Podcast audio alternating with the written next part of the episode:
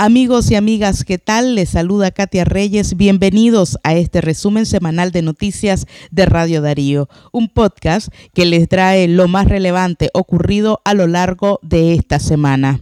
Y es que en los últimos siete días, los hechos más importantes en nuestro país giraron en torno a la sesión de la Organización de las Naciones Unidas, más de 180 países eh, reunidos eh, para poder conocer acerca de las crisis en diferentes partes del mundo, también los ataques a la Iglesia Católica y por supuesto los sucesos que no faltan, las muertes trágicas que se han registrado por parte de nicaragüenses. Iniciamos el resumen dando a conocer cómo el Centro Nicaragüense de Derechos Humanos indicó que la vida de la presa política Dora María Telles corre peligro. El Centro Nicaragüense de Derechos Humanos advirtió que la vida de la presa política Dora María Telles corre peligro debido a su avanzada edad y al deterioro físico que experimenta desde el año que lleva presa y en aislamiento solitario dentro de la Dirección de Auxilio Judicial con conocida como el chipote. Desde la última vez que la vimos en el escarnio que el régimen Ortega Murillo llamó audiencias informativas, han pasado 17 días y no sabemos nada de ella, advirtió el CENIT. La ex guerrillera y presa política inició una huelga de hambre para exigir el fin del confinamiento al que ha sido sometida y que le permitan material de lectura, atención médica, buena alimentación y que mejoren las condiciones en que permanece detenida. La disidente sandinista también demanda que le permitan firmar un poder para que sus familiares puedan retirar su pensión de jubilación, según denunció la iniciativa mesoamericana de mujeres defensoras de derechos humanos. La organización Monitoreo Azul y Blanco reportó la detención de al menos 11 opositores entre el 5 y el 18 de septiembre. Las detenciones estuvieron dirigidas en contra de miembros del partido político UNAMOS, antes Movimiento Renovador Sandinista. De las 11 detenciones registradas por el Monitoreo Azul y Blanco, nueve de ellos son varones y dos son mujeres, según la organización. Una de las personas detenidas fue puesta en libertad. Estas detenciones se reportan en el Caribe Sur, Chontales, León, Managua y Carazo.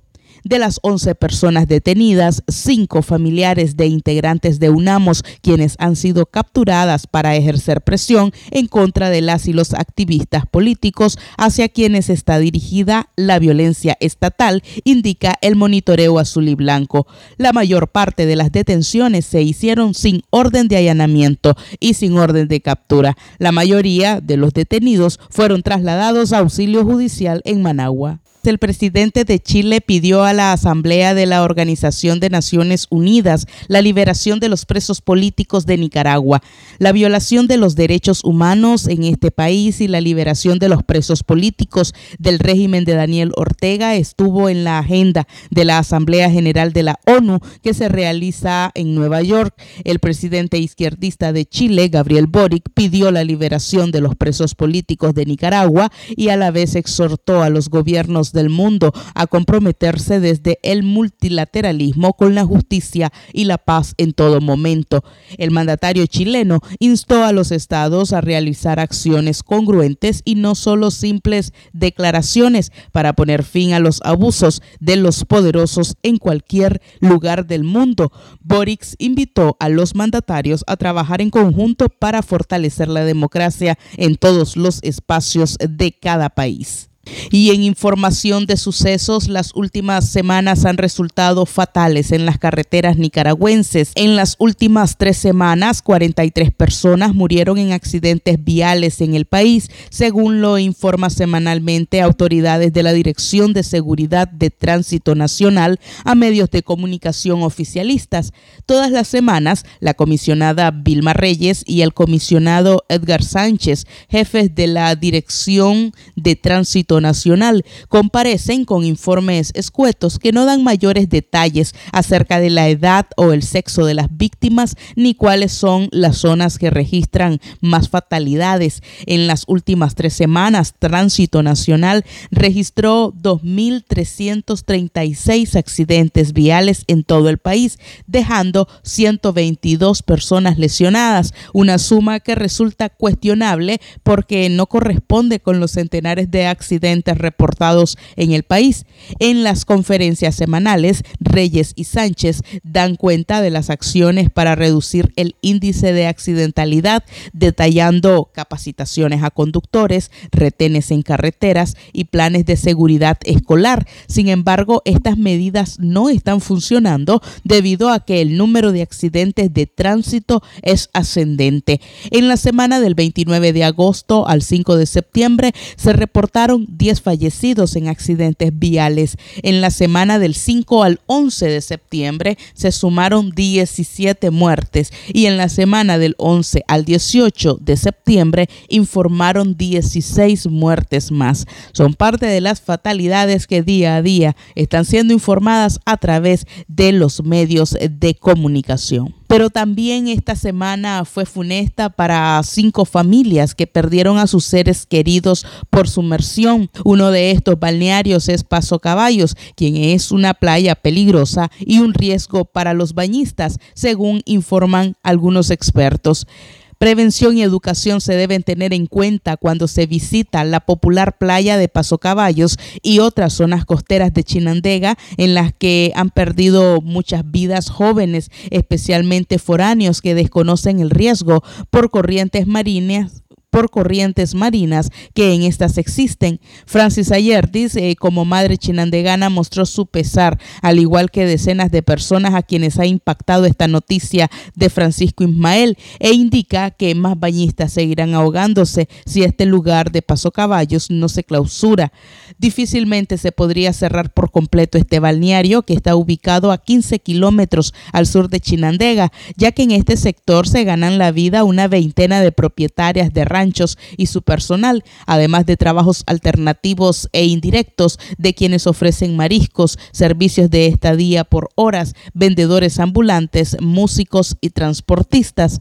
La Cruz Roja de Chinandega envió a la alcaldía corinteña una propuesta para que la administración del lugar sea asumida por el área u oficina de gestión de riesgo en la que la municipalidad debe incluir y aprobar un presupuesto para tal fin. Además, establecer medidas de mitigación, por ejemplo, ubicación de boyas flotantes en la zona de peligro, rótulos, señales, chalecos, aletas, tablas y una pizarra acrílica para anotar la temperatura del agua ante calambres que pueda sufrir el bañista, ya que aguas o corrientes muy heladas influyen en estos incidentes. También estar claros de los tipos de corrientes, olas, la velocidad del viento y otros aspectos. Más información, Masaya celebró a su patrono pese al cerco policial, aunque el 20 de septiembre debió ser un día festivo para habitantes del departamento de Masaya en Nicaragua, la ciudad amaneció militarizada el martes 20 de septiembre cuando estaba prevista la bajada de su santo patrono San Jerónimo.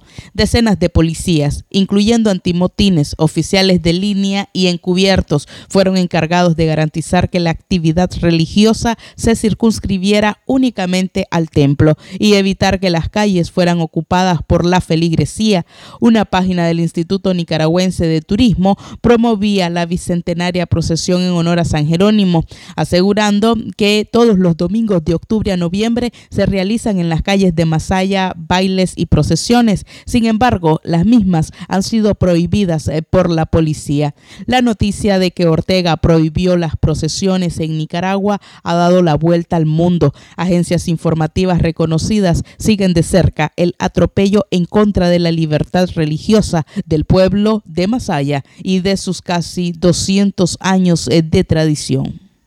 Condenaron a cadena perpetua a femicida de joven manicurista. Ernesto Caleb Rocha III, de 23 años, irá a prisión perpetua por asesinar a su expareja Karen Monserrat Blandón Blen, de 21 años, la joven manicurista que fue asesinada cuando amamantaba a su bebé. La jueza segundo Distrito Penal de Adolescente y Violencia de Managua, Miroslava Calero, dictó cadena perpetua al femicida Rocha III, quien cometió el crimen el pasado 5 de julio y, aunque intentó huir, fue detenido por la policía de Honduras en un puesto fronterizo. Extraoficialmente se conoció que familiares de Rocha III pidieron que trasladaran al femicida de la cárcel modelo al penal de Granada porque otros reos amenazaban con su integridad. Se desconoce si esta solicitud fue atendida. El viernes 24 de septiembre se celebró a nivel nacional a la Virgen de Merced la patrona de algunos departamentos del país, entre estos departamentos León. El obispo de la diócesis de León y Chinandega, Sócrates René Sándigo, insistió en que los nicaragüenses deben buscar el perdón y la reconciliación en su mensaje central desde el púlpito del templo de Nuestra Señora de Merced el sábado 24 de septiembre.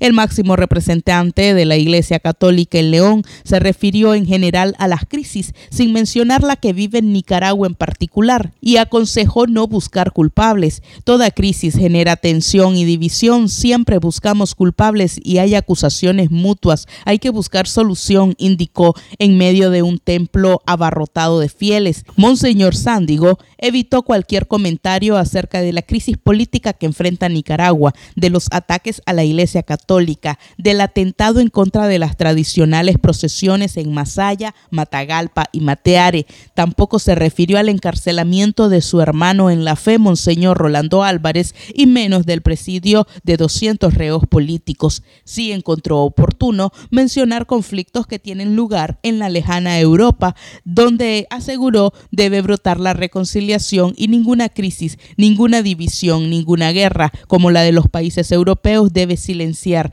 el hablar siempre de reconciliación y perdón. Dijo Sándigo, quien entiende que la invasión rusa en Ucrania es un conflicto en el que no hay un responsable directo, sino acciones agresivas entre ambos países. El mensaje de Monseñor Sándigo dejó un vacío en una feligresía agobiada por las noticias de persecución en contra de la Iglesia Católica. Es que pareciera que pertenece a otra iglesia y no es cercano a su comunidad, dijo un feligrés bajo anonimato, quien recordó que en los últimos meses han atacado a los medios de comunicación católicos, a los sacerdotes y hasta laicos, quienes ya enfrentan cargos por apoyar a Monseñor Álvarez. El último sacerdote que vi en esa actitud fue el cardenal Obando y Bravo. Era cercano a Ortega y fue muy criticado por ello, dijo el feligres, quien relacionó el silencio de Monseñor Sándigo con la alianza política del cardenal Obando y su coqueteo con el poder. Mientras tanto, el exilio de los sacerdotes continúan. Ya suman aproximadamente 50 sacerdotes los que han solicitado asilo en diferentes eh, países, así como dos órdenes religiosas que han sido expulsadas de Nicaragua. El último sacerdote en informar su decisión de exiliarse fue Eric Díaz. Era el sacerdote de la parroquia San José Obrero en el Tuma, La Dalia. El religioso salió justo el día de la Virgen de Día en que prohibieron la procesión en honor a la imagen. Díaz publicó en una carta a través de su red social los motivos de su salida, los atropellos cometidos por la policía en su contra y demandó la liberación de su obispo, Rolando Álvarez. Así finalizamos este resumen semanal de noticias. A usted gracias siempre por estar pendiente de los productos informativos de Radio Darío. Esperamos que estén bien y por supuesto comparta estos contenidos y estése pendiente de las publicaciones en nuestras redes sociales.